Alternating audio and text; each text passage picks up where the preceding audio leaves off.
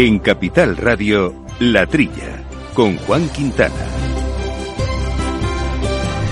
Muy buenos días, gente del campo, y buenos días, amigos del campo y de sus gentes. Eh, bienvenidos aquí a la trilla, como siempre, a hablar de agricultura y de alimentación y de agroambiente y, de, en fin, de estas cosas de alimentación que nos gusta mucho también. Y lo vamos a hacer hoy, pues mira, fíjate, ahora hablaremos en concreto un tema de alimentación que vamos a poner sobre la mesa, pero en todo caso siempre os recuerdo que es un programa eh, que realizamos eh, con Jorge Zumeta mandando los controles técnicos y aquí compañeros de micrófonos habituales, Llama Segales, llama buenos Hola, días. buenos días a todos. Y Jesús Moreno, Jesús, ¿cómo estamos? Hola Juan, muy bien, buenos días a ti y a todos los oyentes. Pues ahí está. Pues como decía, vamos a hablar de, de, productos alimentarios, en concreto de un nuevo producto que ha lanzado calidad Pascual, eh, eh, una bebida vegetal de centeno. Singularidades las vamos a conocer en profundidad con su director de Plan Based de, de Pascual, que se llama Sergio Bravo, pero ya les anticipo una. Se fabrica 100% con centeno totalmente de nuestro territorio. Qué un dato bien. interesante para nuestros agricultores, sí, sí. Y luego vamos a entrar en un debate en profundidad sobre los recursos cinegéticos y de nuestra comunidad, eh, comunidad, eh, no, de toda España, a nivel De global. España, sí. De la caza en general, pero sobre todo desde una perspectiva científica, como desde la ciencia y del conocimiento eh, nos recomiendan o piensan que se debe gestionar la caza. Y lo vamos a hacer con, do- con el doctor Juan Carranza Almansa, director de la línea, unidad de investigaciones, que está llamando ya nervioso, quiere, quiere contárnoslo todo y muy bien explicadito. Bueno, pues este y otros asuntos de actualidad, por supuesto, las manifestaciones, movilizaciones del sector serán también punto de conversación. Le recuerdo nuestro correo electrónico para cualquier cuestión, que es la trilla, arroba capitalradio.es. Después de la tormenta, viene otra. El cambio climático lo ha cambiado todo y los riesgos son más y más imprevistos, como el pedrisco, el viento o las lluvias. Por eso necesitas un buen seguro agrario que garantice tu tranquilidad. Y ahora es el momento de contratar tu seguro de cítricos. Agroseguro. Trabaja sobre seguro.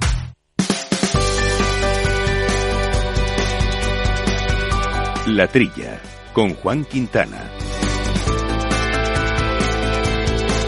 Bueno, pues arrancamos eh, los temas eh, de actualidad esta semana y claro, nos tenemos que detener, como siempre, estos últimos días en los movimientos eh, de nuestros agricultores y ganaderos que siguen movilizados en Cataluña y en paralelo, pues las principales OPAs, como son Coa, Jupa y Asaja, están negociando con el gobierno. Sí, ha habido reuniones ya de las tres principales OPAs, como bien dices. Se concretan ya medidas. Ha habido una reunión.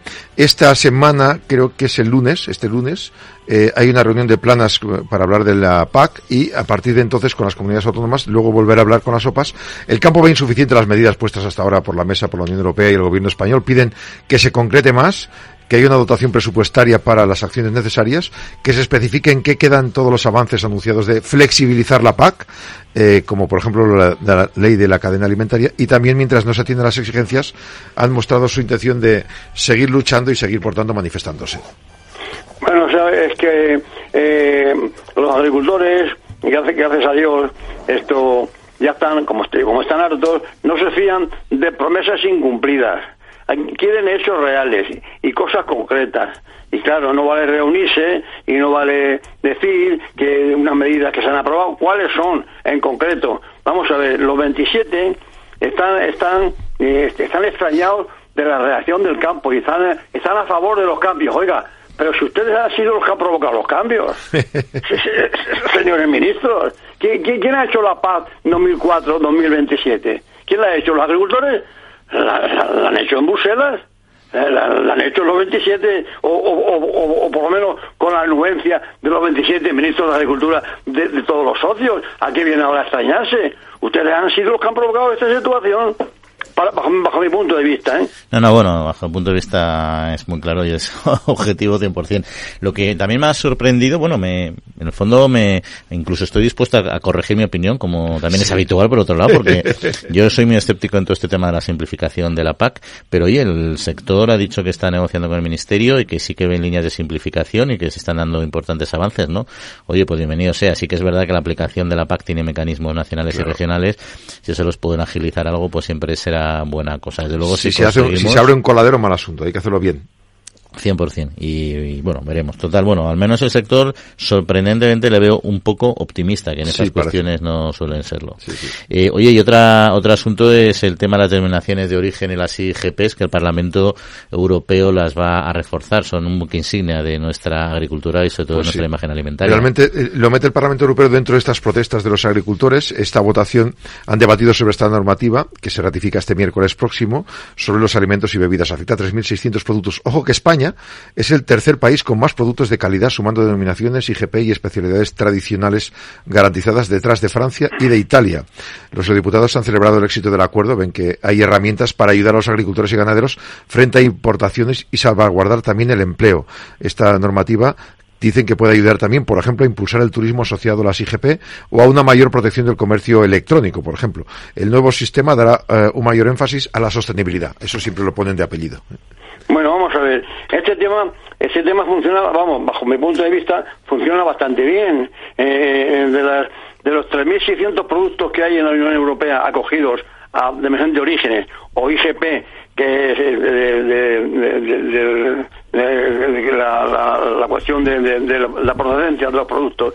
España tiene 380, pero esto no es el tema de lo que estamos hablando. Hombre, cualquier mejora es bienvenida. Que se van a arreglar, por ejemplo, dicen que van a hacer, lo van a hacer más breve y, no van a tardar un año como hasta ahora o año y medio en, reconocer una IGP o una. Bueno, de acuerdo, bienvenido sea. Pero no lo vendan, ustedes no lo vendan como una, como una como una cuestión de lo que se quejan los agricultores. Los agricultores no se quejan de eso en, este, en estos momentos. Y, la Unión Europea, o, quien sea, la Comisión, lo ofrece como una mejora para las protestas. No, señor, de eso no protestamos ahora, mismo. Eh, protestamos de, de, cosas más concretas y diferentes a esto. Esto funciona afortunadamente bastante bien.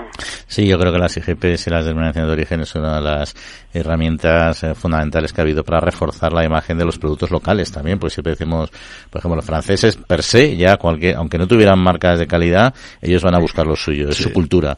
Los españoles y otros países no somos tan así, entonces el que nos hayan ayudado a, a identificar lo nuestro a través de estas IGPs y estas denominaciones de origen para mí es, es clave. Aparte que garantizan, no solo te lo, lo identificas, sino garantizan unas mínimas características, no digo cualidades porque no les puede gustar. Pongo, por ejemplo, más la almendra española o la americana. Nosotros, lógicamente, la española que están más acostumbrados, pero al menos tienes unas características bien definidas. Vale, y otra cuestión, si os parece, vamos a hablar de agua, en concreto de agua envasada, que ha disminuido su producción un 2% en 2023. Sí, eh, son datos que se han presentado en la Asamblea de la Asociación de Aguas Minerales de España, la ANEAVE, en su sexta edición. Son 60 empresas, el 90% de la producción total. Hay variables positivas que explican que el consumo per cápita en 2023, según esas estimaciones, eh, se sitúa en 133 litros al año por persona. El agua mineral ya es el 46% de los litros de, consumidos por el total de bebidas en España. Eh, se ha puesto en valor primero, que aportaron 1.500 millones de euros a la economía. Segundo, 30.000 puestos de trabajo eh, en, municipios de menos de 2.000 habitantes. Eh, fomentan el desarrollo local con proveedores nacionales. Han puesto en valor el compromiso en la lucha contra el cambio climático. Reduce un 10% la huella de carbono. El 97% de la energía de las plantas es de fuentes renovables. Y, en otro avance de sostenibilidad, el 100% de las botellas de agua mineral en España son reciclables y de media utilizan un 32% PET reciclado. Me, parece muy bien esta actividad que hace la ANEAVE, y la Asociación de los Envasadores, ¿no? Eh, que duda cabe que, que, procuran, vamos, procuran, se, ocupan de, de, los manantiales, de las aguas minerales en sí, que están contrastadas con su con su con, con, propiedades eh, propiedades minerales y demás, eh, de acuerdo. Eh, me gustaría también una asociación, vamos, a un organismo que se ocupara de, de, bueno, que las aguas que no están envasadas también son buenas para, para el consumo, ¿no? O sea, este descenso, eh, no sé, dicen que, que desde desde la desde el COVID, ¿no? La pandemia, sí. En la pandemia. Bueno, ojalá se, se, se hombre, claro, se, se, se, se, se reponga el consumo. Pero, eh, claro, eh, había un, momento en que, en que pedías agua en un restaurante, pedías agua y, te planteaban una botella de agua mineral. Claro, ya hubo, aquel, aquel hubo, aquellas quejas eh, para eh, la gente que no, que no puede o pagar una botella de agua mineral de un agua totalmente bebible, ¿no? que no tenga propiedades eh, especiales, pero Sí, sí, sí. totalmente bebible y, y que te pongan una jarra de agua pa- pa- para beberla en, en el restaurante. Que tampoco- No, está bien, está bien que nos aseguren una, unas bebidas, unas aguas sanas, estupendas y, y, y controladas. Y que, Eh, que tampoco pase de, de la NEAVE, que ¿eh? tampoco pase lo que me llevó a pasarme en un restaurante que es que pedí agua mineral y tuve una discusión con, con un colega mío comiendo que por qué no había agua de grifo que tal y digo oye pues porque son dos productos distintos ambos Claro. son agua y a mí me apetece agua mineral por una serie de circunstancias que tuve que, al al final a veces te iban a tener que defender cosas que te vas que ya sabemos el, momento pendular que tenemos a veces en la alimentación Claro, en pero España hay una ¿no? libertad de, de elección, digo yo. 100%. Bueno, vamos a cambiar eh, de tema porque tenemos que hablar de, de otras bebidas, no solo Sí. del agua, y esto va a ser en un instante.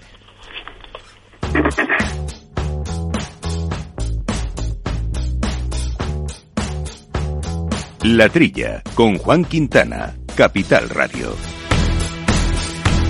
Bueno, pues como decíamos, vamos a hablar de otra bebida, una bebida vegetal, en concreto de centeno y que es eh, pionera en el mercado. Así nos lo ha contado Pascual y en principio pues, esto refuerza un poco su compromiso con el campo español. ¿Cómo lo hace? ¿De qué manera? Lo vamos eh, a valorar con Sergio Bravo, que es el director de Plan Based eh, de Pascual. Sergio, muy buenos días. Hola, buenos días, Juan. Bueno, em, eh, ¿por qué? ¿Por qué es pionera esta, esta bebida, lo primero? Bueno, pues porque se trata de la primera bebida de centeno del mercado de bebidas vegetales en España. Estamos en un mercado donde el consumidor demanda variedad y en concreto en las bebidas de base cereal, que es el segmento de mayor peso y crecimiento de este mercado, la avena es prácticamente la única variedad para elegir, con el 90% del peso. En este sentido, nos parecía interesante ofrecer una alternativa nueva basada en un cereal con un sabor fantástico y nutricionalmente muy interesante, ya que aporta altas dosis de fibra. Y sin duda se trata de un movimiento innovador y así ha sido percibido en los diferentes estudios que hemos hecho de este producto con, con consumidores. ¿no? Y, y- pero es- no es la primera vez que Pascual apu- apuesta eh, por el 100% de, de, de producción local para sus productos, ¿no? No, la, la verdad es que todos los productos de, de la marca Vives Hoy usan materias primas procedentes de cultivos españoles. En concreto, nos referimos a la soja, a la avena, a las almendras, a los frutos secos y ahora también al, al centeno. ¿Y por qué? ¿Por qué se produce? O sea, ¿qué consigue Pascual? ¿También qué busca con esta apuesta por lo local? Bueno, nuestro compromiso con, con la agricultura local persigue un triple objetivo. En primer lugar, fomentar el desarrollo social de nuestro entorno. A nivel más micro, nuestra apuesta por un modelo de economía circular revierte directamente en el entorno donde operamos, generando un círculo virtuoso de la economía necesario para el fortalecimiento de la comunidad, algo que contribuye a la fijación de la población en los entornos rurales y hace sostenible la vida en el campo. A nivel más macro, apostar por la agricultura nacional es nuestro granito de arena para fortalecer el sector primario de nuestro país. En un entorno global tan volátil como el que vivimos, depender de terceros países en la producción de alimentos supone una debilidad de país que por nuestro lado queremos evitar. ¿Cómo En segundo- afecta? En segundo afecta- lugar, sí. sí, perdona. Sí, adelante, adelante. En, en segundo lugar, a- asegurar la, la sostenibilidad medioambiental. ¿no? Estar cerca nos permite asegurar con nuestra actividad que con nuestra actividad generamos el mismo impacto posible en el entorno donde operamos. También nos permite velar por el mantenimiento de la biodiversidad y por la correcta utilización de los recursos hídricos. Además, el aprovision- aprovisionamiento nacional de nuestras materias primas y el envasado en, en nuestra planta de Aranda de Duero hace que el transporte requerido en nuestra actividad sea mucho menor que el, que el del resto de competidores del mercado. Hay muchas marcas que se envasan en otros países, otras que, aun envasando aquí, se aprovisionan de materias primas de terceros países. Esto tiene un impacto enorme en la huella de carbono generada en nuestra cadena de valor. ¿no? Y en tercer lugar, queremos maximizar la calidad de nuestro producto. Estar cerca nos permite estar literalmente sobre el terreno. ¿no? Nuestro equipo de ingenieros agrónomos trabaja de la mano con agricultores en la selección de las mejores semillas y garantizando el momento óptimo de recogida. Algo que sin duda tiene mucho impacto en la calidad de la materia prima de nuestro producto. Claro. ¿A qué zonas afecta, por tanto, estos productores locales? ¿Cuáles son los que se salen beneficiados? ¿Cómo les afecta? Pues sí, la, la, mm, la producción, eh, en este caso todo el centeno lo, lo elaboramos, de, de la nueva vida de soy, lo elaboramos eh, con centeno procedente de Castilla y León, de provincias como, como Segovia o León, entre otras. ¿no? Hay dos aspectos fundamentales. El primero, en Castilla y León se dan las condiciones ideales para el cultivo de, de centeno de la más alta calidad. Así que no tuvimos ninguna duda a la hora de buscar la mejor materia prima para la marca. Y, en segundo lugar, la apuesta por este tipo de cereal contribuye a la supervivencia de la agricultura en determinadas zonas, donde por la pobreza del suelo solo son viables cultivos de cereales robustos y resistentes como es el centeno. Y ya entrando a hablar de, de, producto, eh, ¿va a tener competidores o cuáles? O sea, siendo innovadora, ¿va a tener competidores en el mercado, aunque no sean bebidas puras de centeno? Bueno, si, si estamos diciendo que estamos en un mercado donde el consumidor busca variedad y, no hay otra bebida de centeno, pues nuestra competencia serán las bebidas de, de base cereales, como la avena en primer lugar, y en segundo lugar estarán las bebidas de soja o de frutos secos, como la almendra. Y adicionalmente, y cada vez más, la leche de origen animal también compite por la misma cuota de estómago, ¿no? Que, nosotros, ya que cada vez son más los consumidores que alternan el consumo de ambos tipos de leche. Se trata de, de, lo recientemente denominado como flexilactiano. Y, Sergio, una última, pregunta porque se nos va un poco el tiempo, eh, ya para pensando en nuestros consumidores que empiecen a afinar el paladar, eh, ¿cómo describirías ese el sabor de esta bebida, si es posible hacerlo con palabras? Sí, bueno, la, nueva bebida de, de centeno sorprende especialmente por su sabor. Habitualmente asociamos el sabor del centeno al, al pan hecho con este cereal, donde el proceso de fermentación le confiere un sabor con mucho carácter y con notas amargas en, la elaboración de nuestra bebida, al no haber fermentación del centeno, esas notas amargas no existen y lo que prevalece es un, agradable sabor a, cereal que no necesita aromas ni, azúcar añadido. ¿no? Pues lo probaremos, lo probaremos seguro. Sí, sí, Sergio, perdona, sí. Sí, sí, sí, lo decía que también es, es muy destacable la, cremosidad y la textura que se van a encontrar en, en esta bebida los consumidores, ¿no? Eso marca un punto de diferencia claro respecto a otras alternativas que hay en el mercado. Es fácil de combinar con café y agradable de combinar con, con cereales, con fruta o para beber sola. hasta ahora perfecto para que la empiecen a preparar la bebida, mojar el croissant y lo que haga falta. Sergio Bravo de Pascual, pues muchas gracias por acompañarnos esta otra ocasión. Un saludo, mucha suerte. Pues, muchísimas gracias a vosotros. Hasta luego. Jesús, pues muy interesante el tema del centeno, no sé qué te ha parecido. Pues me, ha parecido que, que Pascual en su línea, en su línea que dejó escrita Tomás Pascual, al que tuvo el gusto de conocer, de investigar y, de, poner en consumo eh, nuevos artículos. El centeno es un cereal muy poco conocido, vamos, eh, produce menos que la, que la cebada y que el trigo y que el maíz, pero es muy interesante. Los ganaderos prefieren centeno para, sus animales, ¿eh? los ganaderos que saben que saben bastante de lo que hacen. Con lo cual, espero que esta, esta bebida tenga mucho éxito, porque tiene unas, unas características, aparte de la fibra contrastada, dice, ha dicho nuestro, nuestro entrevistado, tiene un sabor muy original, esa, esa bebida de centeno. Ahí está, Jesús, pues muchas gracias. Y oye, nos vemos la próxima semana. Bueno, nos escuchamos. Un saludo. Totalmente, adiós, adiós.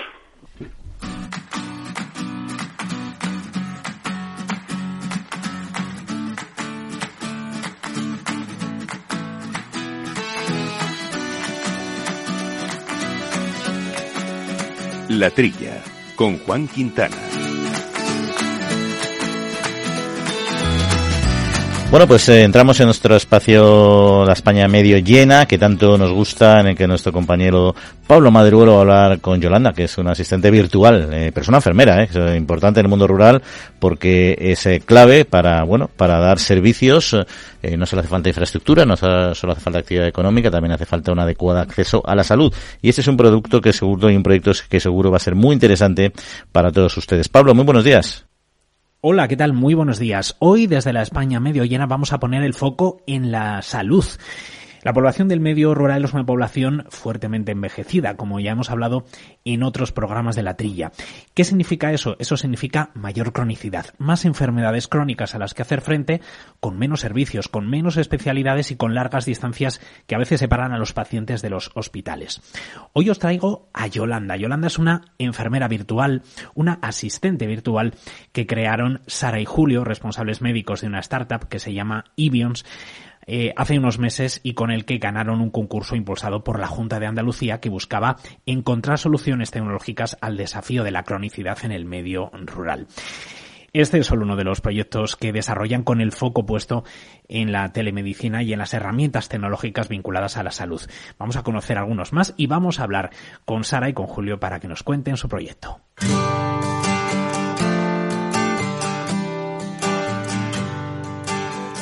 Nosotros no sabíamos cuál era el reto, lo, supimos una vez que llegamos allí a, Málaga y mm, nos hicieron una inmersión eh, en lo que vive un paciente de estas características en su día a día. ¿no? Eh, fue como, bueno, nos eh, pusieron en situación con tres tipos de pacientes distintos. Nosotros éramos el paciente y eh, nos planteaban em, situaciones que a ellos se les presentan en su día a día.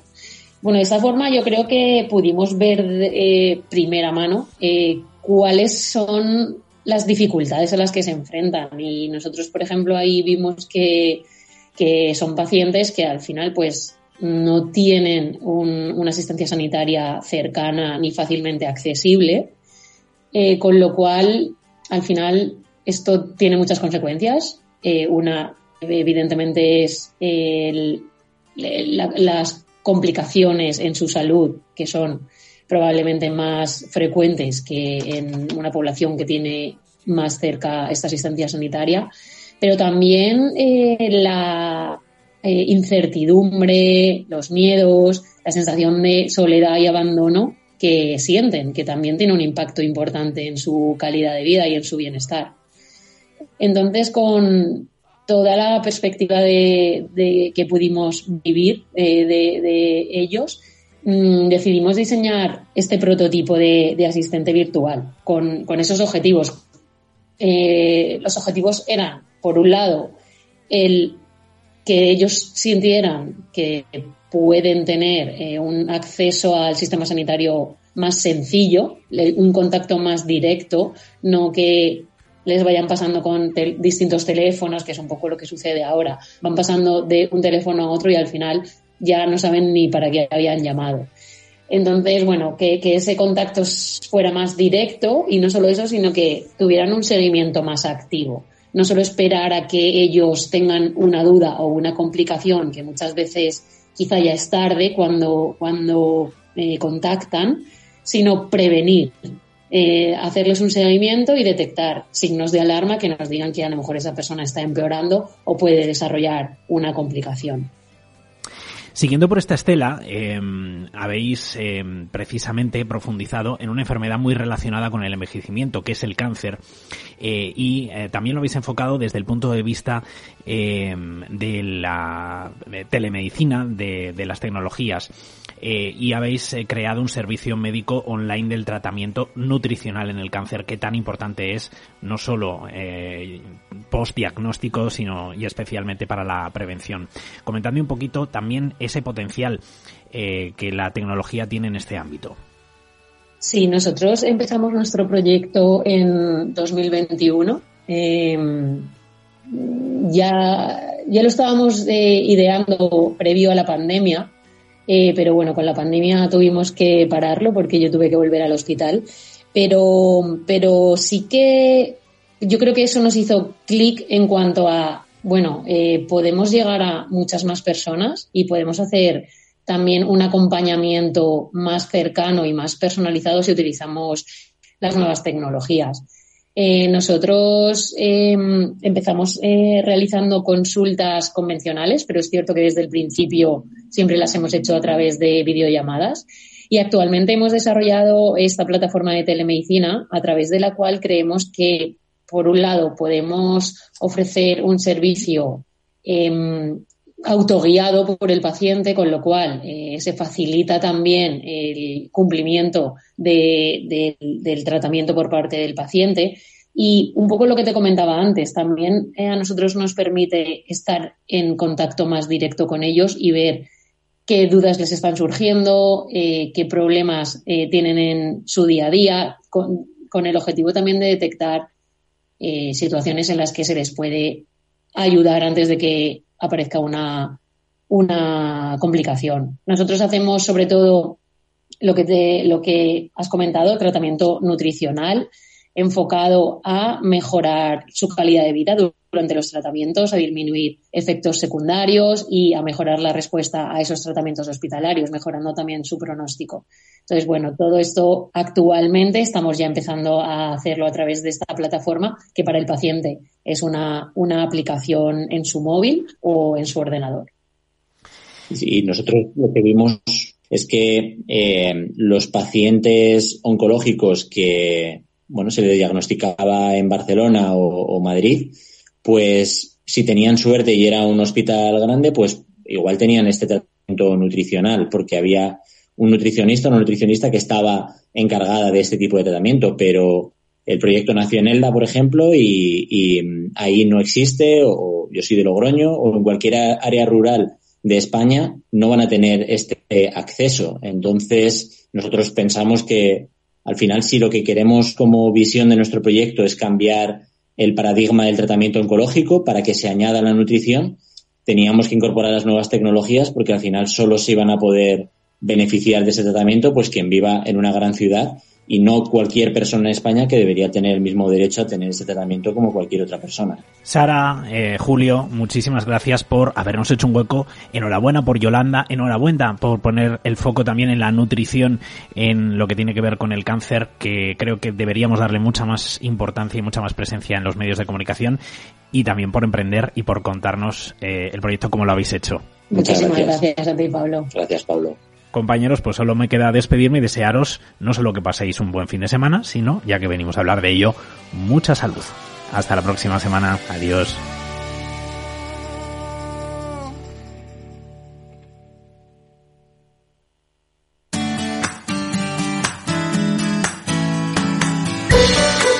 La Trilla, con Juan Quintana, Capital Radio.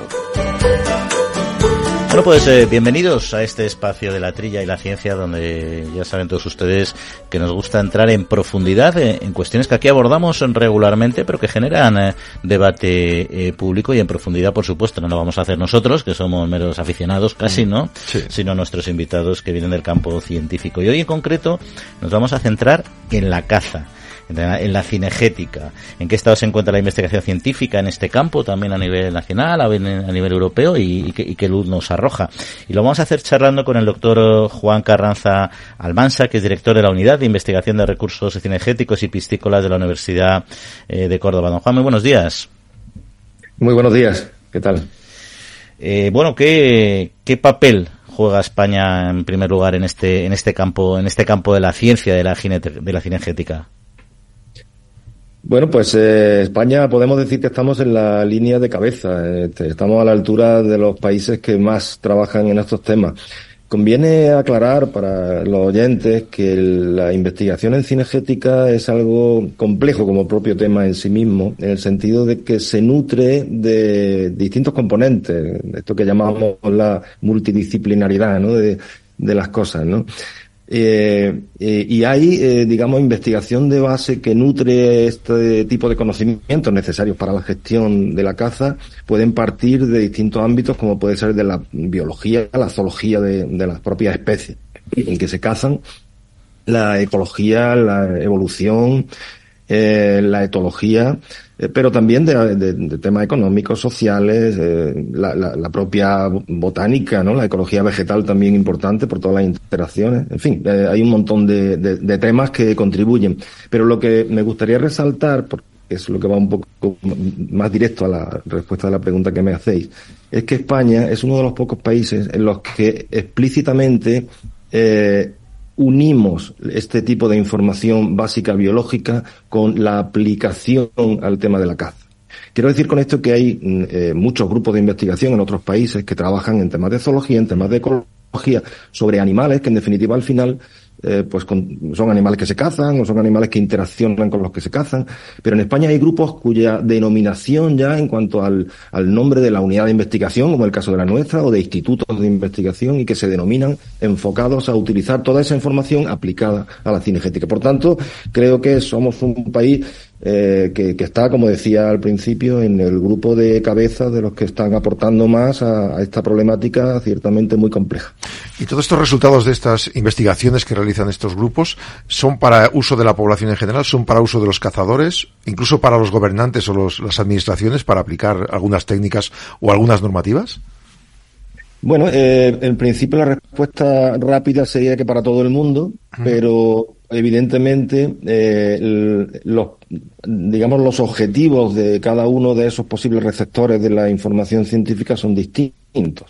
Em, los cazadores o gestores de, terrenos de caza pueden tener un interés determinado pueden tener por ejemplo un interés de producir más piezas de caza o de, de determinadas características de trofeos grandes, etcétera, eh, la población en general puede tener intereses en que, bueno, de qué manera esto me está, está eh, perjudicando o, digamos, interaccionando con intereses que son comunes, como en la conservación de otras especies o del medio ambiente, y la administración pública, por ejemplo, pues puede estar interesada en, en qué información debe utilizar, debe de, en qué información debe basarse para las normas que regulen esta actividad y, en qué línea debe moverse em, como objetivo esa normativa, ¿no? Si debe de ir a favorecer, digamos, pues, una vía posible podría ser favorecer la economía rural y la actividad que demanda el colectivo de los cazadores y otra línea podría ser eh, favorecer la sostenibilidad de, de, la actividad desde el punto de vista de la conservación y de lo que demanda la sociedad. Entonces, para todo ese conglomerado de intereses que son distintos, muchas veces opuestos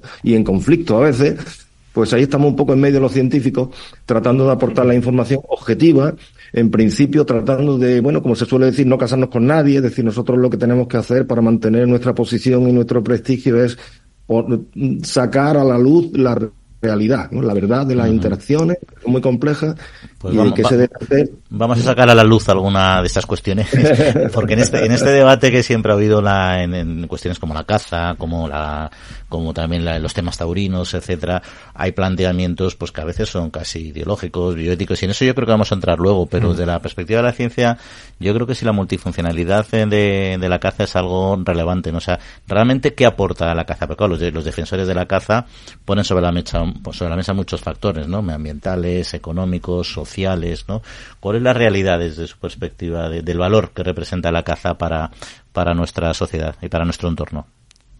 Sí, el, este término de la multifuncionalidad yo lo aplicaría eh, desde dos puntos de vista. Por un lado, se habla mucho de la multifuncionalidad de la explotación del aprovechamiento de los recursos naturales, de los territorios eh, forestales, de los territorios naturales, de los terrenos, eh, donde realmente para que tengan sentido, incluso sean sostenibles desde el punto de vista económico y, social, eh, requieren un uso múltiple. Y la caza es uno de esos usos. Normalmente, en muchos casos no es el único. Los terrenos se pueden aprovechar para distintos aprovechamientos, agrícola, ganadero, forestal, turístico, eh, y la caza entra ahí dentro, con lo cual tiene que aprender a convivir con todos esos usos y hacerse compatible. Esa es una, digamos, una pata de la cuestión multifuncional. Y otra es que la caza eh, en sí misma interacciona con distintos intereses, por lo tanto también tiene una multifuncionalidad ahí. Quiero decir, por un lado están los interesados en cazar, colectivo cazadores, los interesados en, digamos, eh, recoger un, un rendimiento de esa actividad económica que podríamos catalogar así a los que producen esa caza, porque son titulares, gestores de terreno que producen la caza pero por otro lado está también la sociedad, porque la caza no olvidemos que eh, se trata de aprovechar un recurso natural, aprovechar animales silvestres. Los animales silvestres forman parte de la fauna, como tales no tienen dueño. Es decir, eh, son animales que por definición, digamos, jurídica son res nullius, ¿eh? quiere decir no tiene dueño y se apoderan de ellos la persona que los consigue captar mediante la, la, caza, ¿no? Se apodera por ese procedimiento, pero en principio son bienes comunes y no solamente esos animales de, de, sí. Sino que decir, son comunes también cuando son eh, animales que provienen de, de granjas cinegéticas y son ese es otro tema en el que es otro tema que efectivamente es muy interesante por, por todas las implicaciones que tiene y podemos hablar un poco más de él pero pero legalmente sí. Quiero decir legalmente lo que se caza no son animales domésticos sino que son animales silvestres y si uno, si proceden de donde procedan, pero se han soltado en el medio, en ese momento, eh, dejan de pertenecer al que podía haberlos criado inicialmente. Eh, el concepto es que distinto es el derecho eh, sobre el terreno de caza que tiene un determinado titular de ese coto de caza y por tanto puede limitar el acceso a esa caza debido a ese, digamos, derecho que le otorga el ser titular de ese coto, ¿no? La legislación se lo, se lo permite así. Pero lo que son las piezas de caza son de la fauna. Y hay otro, hay otra fauna en, cuando se habla de, la caza y del impacto, entiendo yo, que puede tener la caza en, el medio ambiente en los ecosistemas, que son las especies no cinegéticas, pero que están en, que sí, que también son impactadas de alguna manera, ¿no? Por, eh, por el desarrollo de la caza y la gestión, ¿no? Efectivamente, y esto se une con lo que antes me quedé un, poco ahí tratando de, terminar el, argumento, y es que esa, eh, esa eh, multiconsecuencias que tiene o multi-interacciones que tiene la caza, no solamente a los animales de caza, como decía, que son efectivamente de la fauna, sino a el resto de la fauna y el resto del ecosistema. Por tanto, mm, la sociedad está, y debe hacerlo, debe estar muy pendiente de qué pasa con esos bienes que son comunes. Y por tanto, los, la Administración debe eh, tener mucho cuidado en las normas para, para que estos bienes comunes se respeten y, y, no tengan un impacto negativo sobre ellos. Pero hay que decir, y, y esto es muy claro, que la actividad de la caza eh, podría decir así para ser breve, bien hecha, pero esto tiene mucha controlada y, bien asegurada por los expertos. hablar sobre ello, decir, pero bien hecha la actividad de la caza, la gestión cinegética bien hecha, es una de las actividades sobre el medio ambiente que mejor lo conserva. Es decir, pensemos, por ejemplo, un argumento que utilizan mucho, se ha utilizado mucho, que es el hecho de que los espacios que han llegado a ser espacios conservados, espacios que han merecido la declaración de parques naturales o de reservas, de, etcétera, los espacios protegidos, en definitiva, la mayoría de ellos tenían detrás un uso durante años, durante décadas de caza. Eh, eh, por tanto, una determinada gestión de caza, un determinado modo de gestión de caza nos lleva a, poder conservar no solamente las especies de, cinegéticas, sino todo el ecosistema, por tanto, a lo que os referíais como otras especies de la fauna. O sea, podemos asegurar un equilibrio, por ejemplo, si, si calcula o se detecta que sobran, que hay demasiados jabalíes o que hay demasiados, no sé, pichones, se puede buscar un equilibrio con unos permisos para saber cuántos se pueden matar, ¿no? Claro, bueno, eso se hace así siempre, es decir, que la, la, caza se hace con un, con un plan, es decir, hay un, un, plan técnico de caza que tiene que presentar el coto donde calcula las piezas que puede cazar, etcétera, y se le autoriza, y hay unos periodos de veda, en fin, todo esto está regulado, lo que es la, la regulación en cuanto a la cantidad de, de piezas, al impacto de la propia acción de cazar.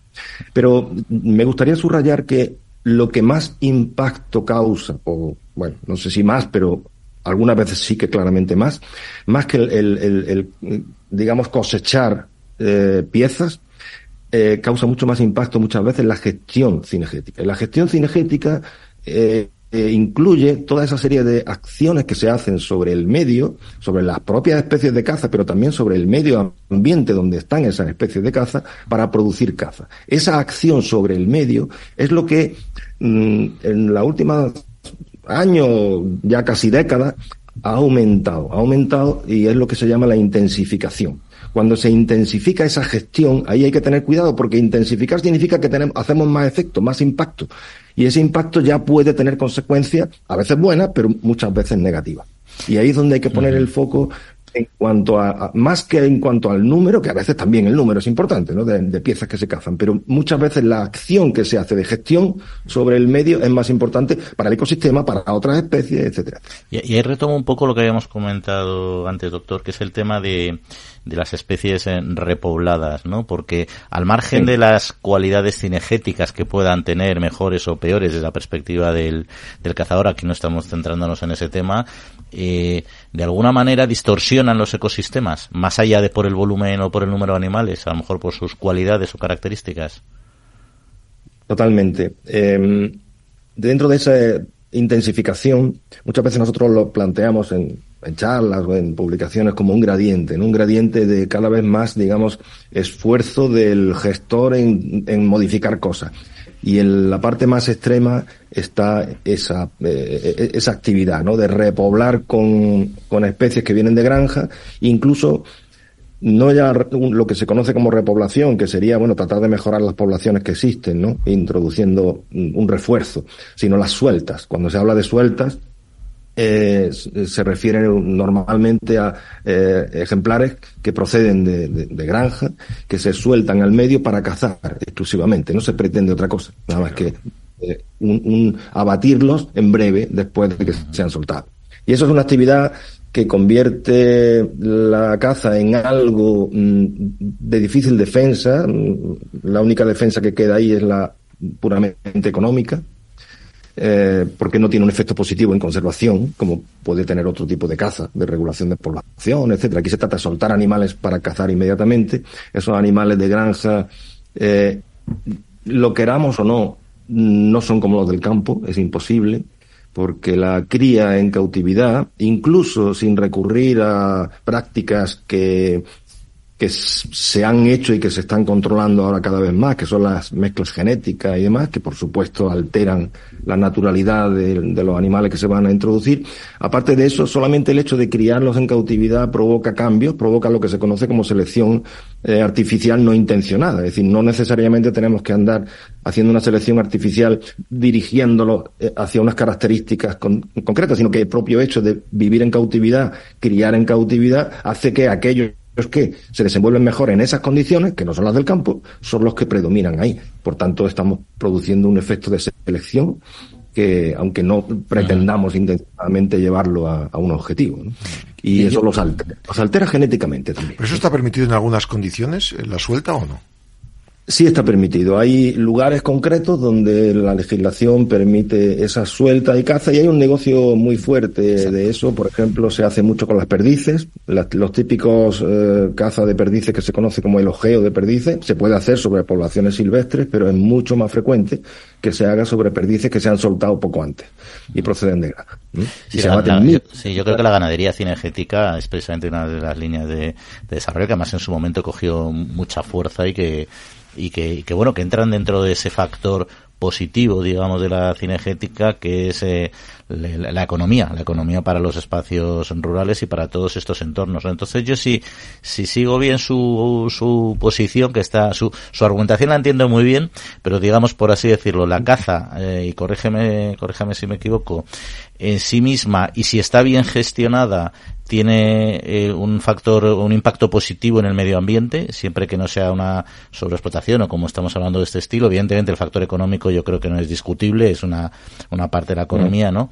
Eh, pero entonces si vamos a ese modelo que entiendo yo que es el que usted quizá está planteando de, una gestión de caza basada en especies silvestres y con equilibrio, ¿cuáles serían las especies eh, que, que deberían predominar en, en, una geografía como la española, que por otro lado ya sé que es muy diversa?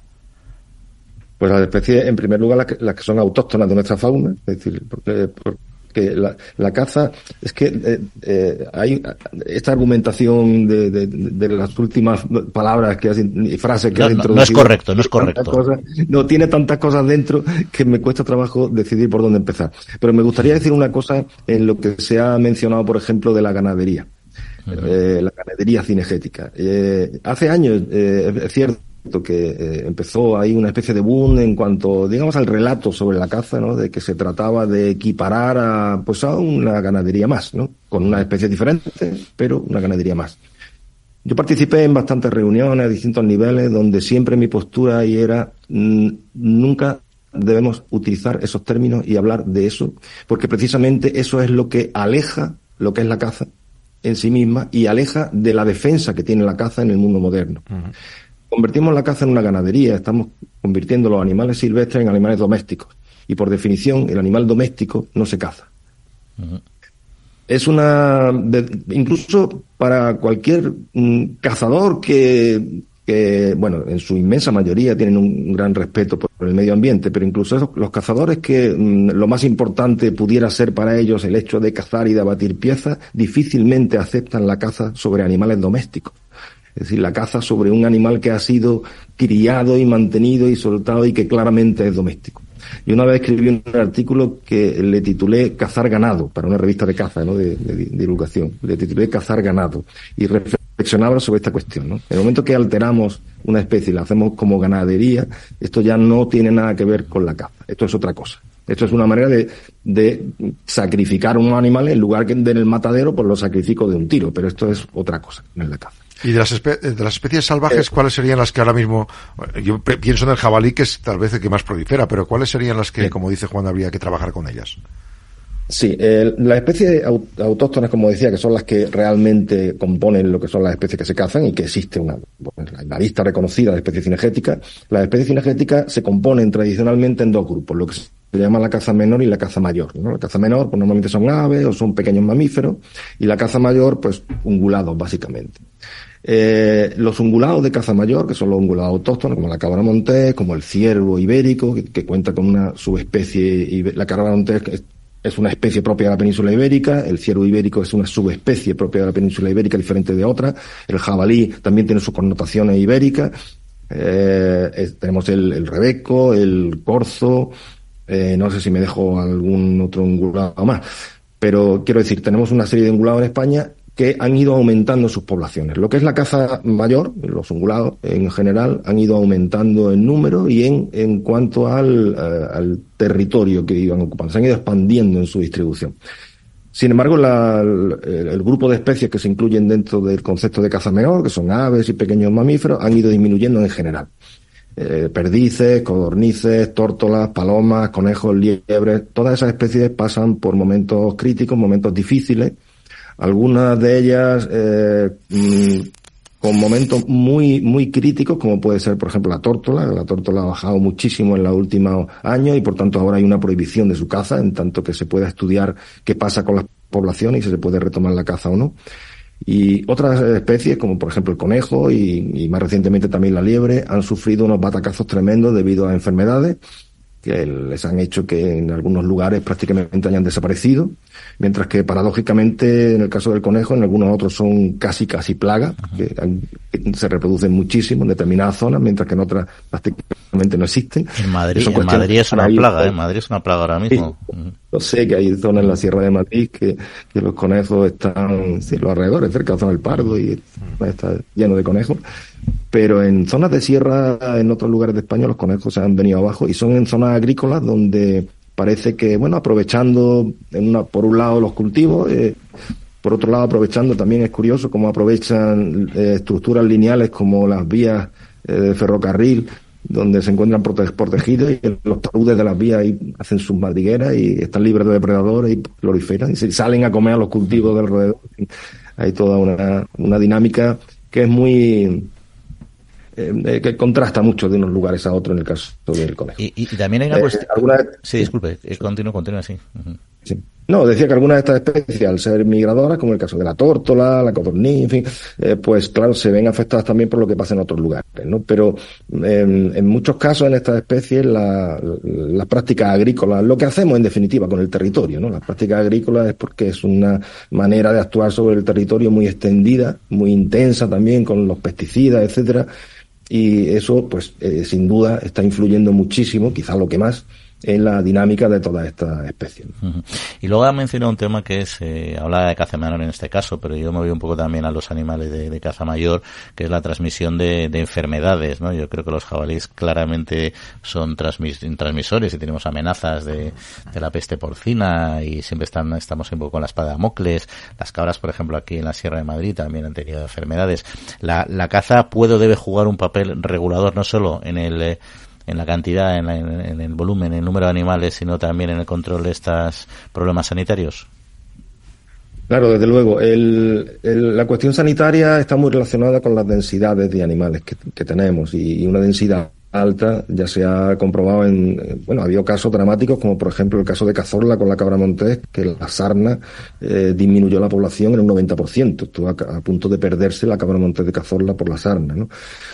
Eh, y fue causado básicamente por una situación de una densidad muy alta. Los jabalíes están extendiéndose, expandiéndose, están aprovechando como oportunistas que son cantidad de recursos muy diversos, aprovechan muy bien todo lo que produce el ser humano, eh, tanto vegetal como animal. Ellos son depredadores, carroñeros, comen de todo comen basura, en fin, muy oportunistas. Entonces, bueno, están proliferando últimamente y son un animal que precisamente por ese eh, comportamiento de aprovecharlo todo, tiene un sistema inmune que le defiende de todas las enfermedades. Es decir, es un animal que lleva consigo, distribuye todas las enfermedades sin que a él le afecten casi nada, ¿no?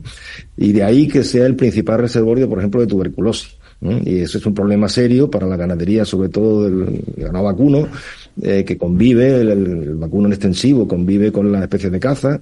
Y muchas veces se hablaba de que, ah, es que están los ciervos y le contagian los ciervos. Bueno, los ciervos le pueden contagiar, pero el principal reservorio es el jabalí. Porque el ciervo cuando tiene la tuberculosis, pues muchas veces se muere, mientras que el jabalí lo aguanta y la lleva y la, y la disemina, la distribuye. Entonces ahí es el problema siempre suelen ser los jabalíes. Y claro, controlar las densidades es fundamental. Pero ahí también entra el tipo de gestión que hagamos con esas poblaciones, porque cuando se pretende acercar a los jabalíes a la zona donde queremos cazarlos a base de poner comida, los jabalíes se agrupan en esas zonas. Al agruparse, al concentrarse en zonas concretas, se transmiten las enfermedades de uno a otro. Y luego cuando se extienden por el resto del terreno, van diseminando esas enfermedades por toda la zona. Es decir, que las, prácticas que nosotros hacemos también contribuyen a ese contagio, porque también a veces ponen juntos en el mismo lugar, lugares de, agua o de, comida, al ganado y a la especie cinegética. El jabalí se acerca donde están las vacas y al final pues, tenemos el contacto y, y el contagio seguro. ¿no? Hay una cuestión que cuando se trata es un tema muy espinoso, pero en el caso de que el lobo prolifere demasiado en alguna zona, ¿se debería permitir cazar en algunas circunstancias? Sí, porque era más, más un tema que ahora mismo está sobre la mesa y que hemos hablado aquí considerablemente porque hay una gran lucha ¿no? entre ahí los ganaderos y, y, sí, el y tema los del lobo es defensores. un- Sí, el tema del lobo es un tema muy complicado porque también eh, despierta muchas sensibilidades muy contrarias. El, lobo tenemos que tener en cuenta algunas cosas de. Lo primero que habría que decir que el, lobo no es que esté en peligro como, especie, el lobo está en expansión, ¿verdad? Eso por un lado. Eh, pero aún así, el lobo, para su conservación, digamos, no necesita de la caza. Esto pare- parece una obviedad, pero creo que es interesante también decir, porque hay especies, como que estábamos hablando hace un momento del jabalí, que sí que le viene bien que controlemos las poblaciones. El lobo no necesita de la caza. Que se pueda cazar comercialmente el lobo o no es una cuestión delicada. Eh, antes de eso habría que plantearse la cuestión del el, el control por daños en determinadas zonas donde la densidad o los hábitos concretos o la incompatibilidad con, con la actividad humana, ganadería, etcétera, pueda recomendar algún tipo de actuación, como de hecho se ha hecho durante muchos años. Esto es una cuestión. Y otra cuestión es el aprovechar económicamente una caza eh, comercial del lobo. En cuanto a la caza comercial del lobo, hay una cuestión a tener en cuenta también. Normalmente las especies que son especies cinegéticas, normales, digamos, son aquellas que han tenido una historia evolutiva de ser presas de algún depredador. Es decir, están de algún modo, digamos, acostumbradas, por decirlo de alguna manera, a que alguien las cace, ¿eh? normalmente los depredadores.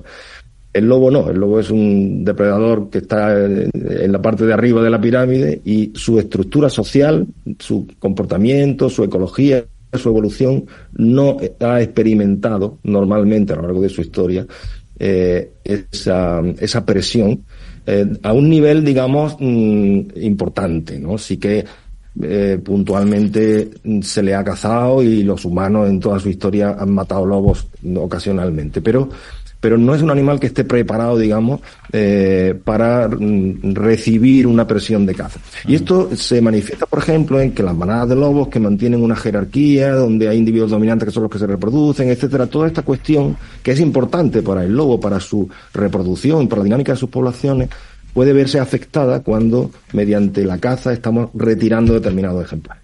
Retirar el, dominante causa un, una distorsión en el, en el grupo, etcétera. Lo cual significa que, que el tema es complejo y que eh, a mí no me gusta ser radical y llegar a los extremos de decir sí o no únicamente en estas cuestiones, sino que hay que plantearse el balance coste-beneficio. No hay que llevarse las manos a la cabeza porque en un momento determinado se decida que es conveniente cazar algún lobo. Sí, yo estoy, con usted, yo estoy con usted que al final la caza comercial, de, de hecho yo tampoco he escuchado eh, como argumento una defensa de la caza comercial. Yo creo que el tema de la caza del lobo, al menos hasta donde yo he podido seguir, va más orientado en esa línea de, de control de, de poblaciones, defensa de los intereses de los ganaderos, lo que no quiere decir que si se da un paso luego dentro de dos años, Bueno, dos años se, pida el siguiente. Es que se han estado vendiendo los trofeos de lobo en la Sierra de la Culebra ¿eh? y, y a un precio muy alto. ¿eh? Y hay una, una demanda importante de cazadores internacionales por cazar lobos, ¿eh? no solamente en España, hay otros lugares del mundo, en Norteamérica, donde se hace caza de lobo y los trofeos son, son altos. El cazar depredadores a los eh, humanos como mm, con, ese instinto cazador que, que nos viene un poco ancestral, ¿no?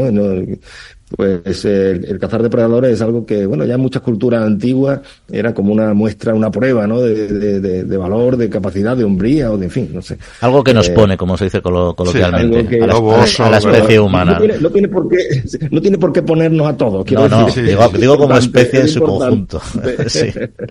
pero, pero sí que po- podemos entender que alguien le ponga este tipo de cosas, Sí, ¿no? sí. Porque porque de hecho ahí, bueno, ya se conoce, ¿no? En lo que es los relatos de, la, las sociedades, de las civilizaciones antiguas, como el cazar el león era importante, ¿no? Por ejemplo, para uno demostrar su hombría o, llegar a hacerse, y eso lo han hecho, pues, todos los que, los pueblos que tienen un gran depredador cerca, el imponerse a él parece como que es una demostración de fuerza y de capacidad, ¿no? El hecho de que ahora haya aparentemente muchos más detractores en general de la caza puede ser por un tema de modismo medioambiental de la actualidad, o realmente la línea va por ahí y cómo hay que hacerlo para demostrar, como usted está contando, que la caza no, no merece tan mala imagen en algunos aspectos.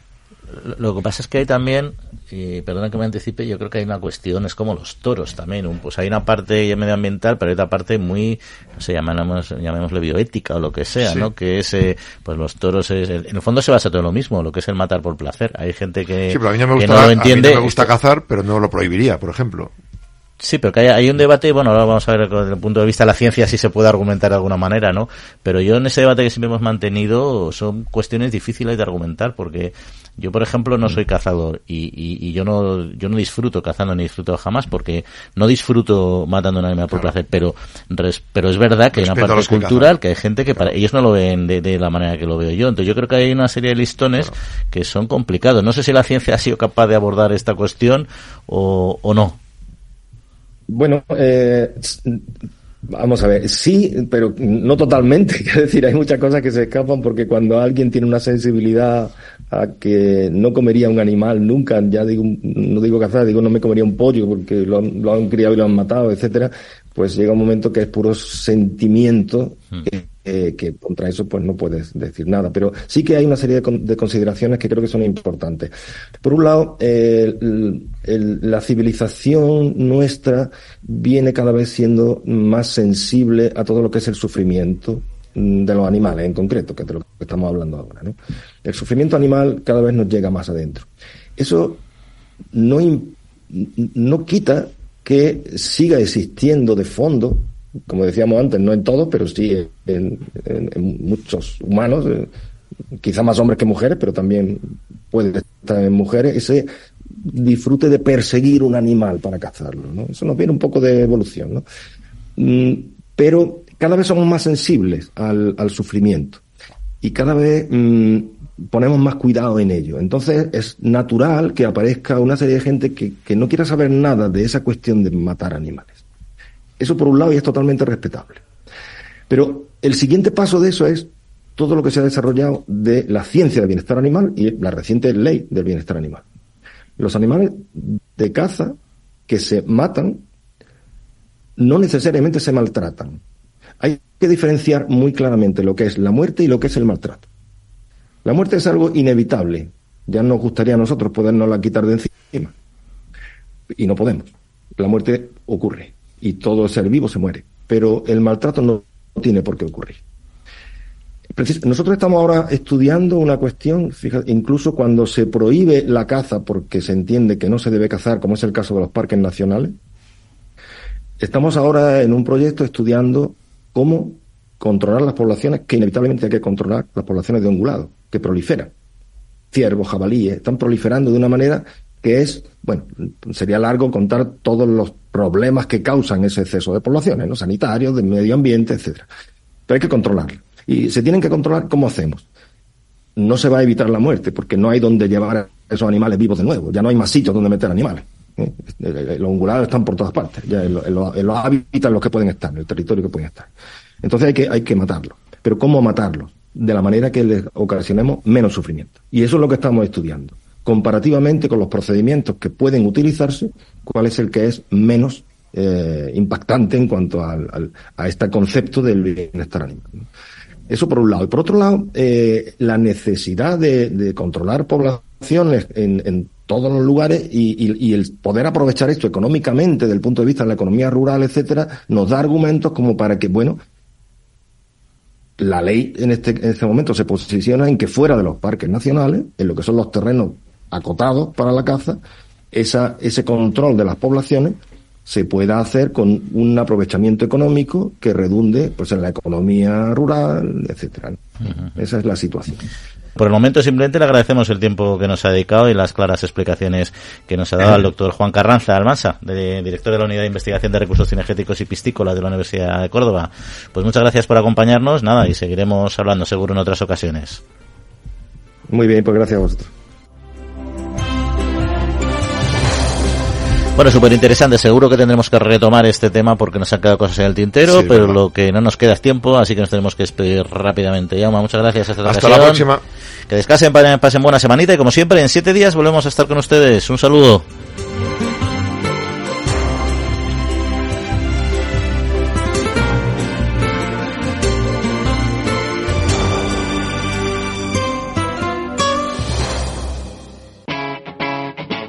Capital Radio